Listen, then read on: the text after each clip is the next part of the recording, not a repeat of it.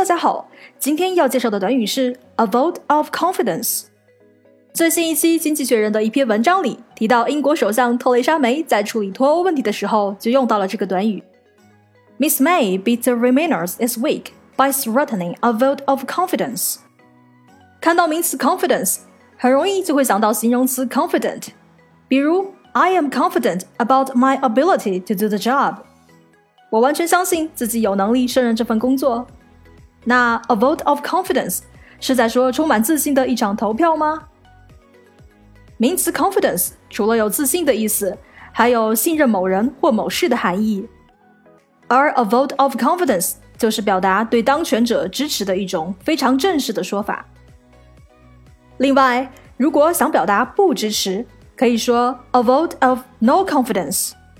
举个例子。美剧《生活大爆炸》里，Sheldon 自己把自己选为租户协会主席，然后他制定了一些很不招人喜欢的规定。当 Leonard 和 Penny 发现这背后是 Sheldon 在搞鬼的时候，就坚决要罢免他主席的地位。于是有了以下这段对话：New business. I move for a vote of no confidence in the president. Yeah. Two to one, you lose. I move for a vote of no confidence in the president. I move for a vote of no confidence in the president.